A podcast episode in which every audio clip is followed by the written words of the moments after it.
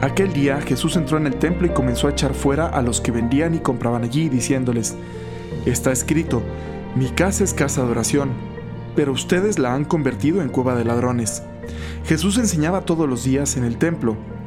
Por su parte, los sumos sacerdotes, los escribas y los jefes del pueblo intentaban matarlo, pero no encontraban cómo hacerlo porque todo el pueblo estaba pendiente de sus palabras. Mi casa es casa de oración. Esta es la primera vez desde que tengo este la fortuna de participar aquí en este proyecto de qué haría Jesús desde que lo iniciamos. Esta es la primera vez que tengo que grabar cuatro veces. Esta es mi cuarta vez. El mismo pasaje. Y las cuatro veces lo he terminado prácticamente. O sea, termino la grabación Oh, y, otra vez la vuelvo a grabar. Y otra vez y otra vez. Porque no, no me quedo del todo tranquilo. Porque siento que me siguen faltando cosas por decir. Voy a, de verdad, a intentar ser lo más respetuoso posible. Pero creo, sinceramente, que hemos convertido un lugar de oración en una cueva de ladrones totalmente. Si el Señor se apareciera en muchas de las realidades que actualmente están dentro de la iglesia, seguramente nos corría a latigazos otra vez a todos. Ladrones es lo que nos hemos convertido en una bola de ladrones, porque ¿qué es lo que hace un ladrón? Se apropia de lo que no es suyo. ¿Tú te crees el único garante de toda, absolutamente toda la verdad? Y me da igual de qué bando estés, si de un lado o del otro, si de un extremo o del otro. ¿Eres tú el único? Hay un montón de realidades dentro de la iglesia con las que a lo mejor uno podría no sentirse tan identificado. Pero, ¿qué es lo que dice el Señor? Mi casa es casa de oración. La casa de mi Padre es casa de oración. ¿Qué es la oración si no es el encuentro personal del propio corazón con el querer de Dios, con el corazón de Dios? ¿Qué es la oración si no es eso? Entonces, ¿qué es lo que hay que salvar? Tu lugar de comunicación con Dios, tu momento de oración con Dios.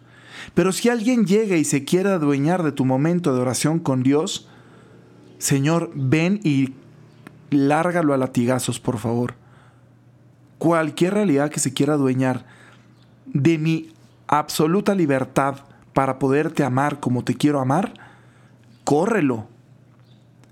¿Cuántos ladrones no hay ahí? Desde los ladrones que nosotros torpemente dejamos entrar, momentos de oración interrumpidos por el maldito celular.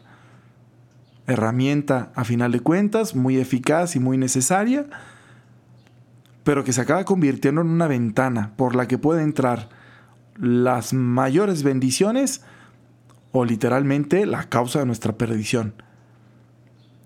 Estás en un lugar de oración con Dios, en un lugar de diálogo con Dios y tras. Cualquier realidad que te distraiga de tu diálogo con Dios, córrela, es un ladrón, no te sirve. En ese momento no es lugar de oración, es lugar de diálogo. El diálogo con Dios es lo que nos sostiene, lo que nos ayuda a estar enraizados en la realidad de nuestra vida, lo que nos da fuerza, claridad, luz para saber cómo afrontar las cosas cotidianas del día a día, lo que tienes ya de por sí que afrontar. El diálogo con Dios te recuerda quién eres tú, cuáles son tus valores, qué es lo que deseabas, te da fuerza, te impulsa, te anima, te consuela. ¿Y vas a permitir que un ladrón te quite ese espacio? Todo lo que te quite tu espacio personal de diálogo con Dios, mándalo volar. Es un ladrón. Espántalo, pídele a Jesús. Sácalo a latigazos. Los ladrones también que permitimos que conviertan nuestro diálogo personal con Dios nada más en un puro intercambio, venta y compra como los que estaban ahí vendo al Señor mis oraciones con la intención de comprarme un favor. Un intercambio nada más. Voy y solo le pido. Una vez alguien me dijo, Padre, es que Dios no nos escucha porque estaban pidiendo algo, ¿verdad? Dios no nos escucha. ¿De verdad lo decía? Como quien se queja de que el mesero no le hace caso. Yo decía, ¿quién te crees? ¿Quién te crees? ¿Quién te crees tú, de verdad? ¿Quién te crees para decirle a Dios Todopoderoso que no te escucha? O sea, ¿quién te crees tú, criatura patética, para decir que Dios, Dios Todopoderoso, Creador del cielo y de la tierra, Señor ante el cual toda la creación hinca la rodilla, y tú, pequeña criatura, diciendo que no te escucha, tú no lo escuchas. Tú no lo oyes por egoísta, porque estamos nada más buscando lo que queremos, como niños caprichosos. Corre ese ladrón, corre ese ladrón de tu diálogo con Dios. Y corre todos los demás ladrones que se metan, que se interfieran entre tu diálogo de amor personal con Dios. Córrelos. Cualquiera. Las críticas que porque si estos cantan, que porque si aquellos alaban, que porque si aquellos lo dicen en un idioma y no en otro, que si porque aquellos, ¿qué más te da? Si hay gente que encuentra en su diálogo personal con Dios como una herramienta eficaz el entonar un canto, déjalo cantar. No te está obligando a cantar a ti. Si el otro encuentra en el habla del latín un canal para comunicarse más íntimamente con Dios, ¿a ti qué más te da? Si el otro lo hace levantando las manos y aquel lo hace con las manos unidas, si éste lo hace de pie y el otro lo hace de rodillas, si aquel lo hace en la mañana y el otro en la tarde, ¿qué más te da? Pon tú, de verdad, pon tú tu atención en tu propio corazón. Es el templo de tu corazón el que tienes que cuidar. ¿Qué te está robando a ti? ¿Qué te está robando a ti?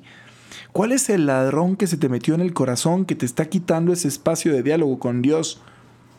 Pero el tuyo, no el de los demás. No empecemos a señalar gente por todas partes como si fuéramos nosotros aquellos fariseos que se sentían gracias porque no soy como aquel que reza en latín. Gracias porque no soy como aquel que entona cantos de alabanza. Gracias porque no soy como aquel que... Y para un lado y para otro vamos tirando, ¿verdad? Como si nosotros fuéramos la única forma de expresar la comunicación con Dios. 7.500 millones de personas existen sobre la Tierra, 7.500 millones de corazones que se pueden comunicar con un mismo Dios. Cada quien a su ritmo, cada quien de su manera. Busca primero limpiar el templo de tu corazón. Pídele a Jesús que entre ahí y que ahuyente los ladrones que de tu corazón están quitándote la libertad para hablar con Él. Escucha el querer de Dios. Y luego ayudarás a los otros a que lo hagan. De verdad, no dejemos que el ladrón se apodere de los espacios que le pertenecen a Dios. No dejemos que el ladrón arrebate la unión dentro de la iglesia. No dejemos que el ladrón nos quite la oportunidad de conectarnos profundísimamente con el Señor del universo, con nuestro Dios, con nuestro Creador. No dejes que ningún ladrón te arrebate ese espacio, ninguno. ¿Pero cuál? El de tu propio corazón, el del templo de tu vida interior, ese es el que tenemos que cuidar. Y luego sí, vendrá tiempo para lo demás. ¿Sale? Cuidemos el propio corazón y el Señor se encargará del resto. Que tengan ustedes un excelente día. Pórtense muy bien. Bye bye.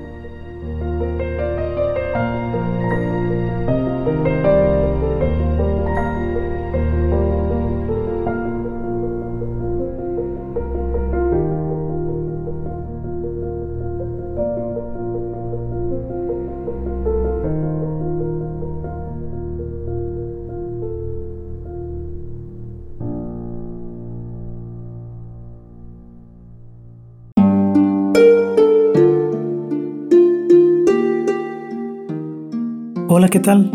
Perdón por la interrupción, pero quiero invitarte a escuchar el nuevo podcast de Juan Diego Network que se llama Oraciones de la Noche. Ahí te voy a acompañar antes de dormir, así que no tienes excusa para no escucharlo. ¿Y qué vamos a hacer? Pues yo te voy a ir guiando para que te relajes, te prepares para dormir y haremos una oración juntos. ¿Qué te parece? ¿Nos vemos pronto entonces? Escúchalo en tu plataforma favorita. Solo sigue el link en los show notes de este episodio. Oraciones de la Noche. No lo olvides, ¿eh? Nos vemos pronto.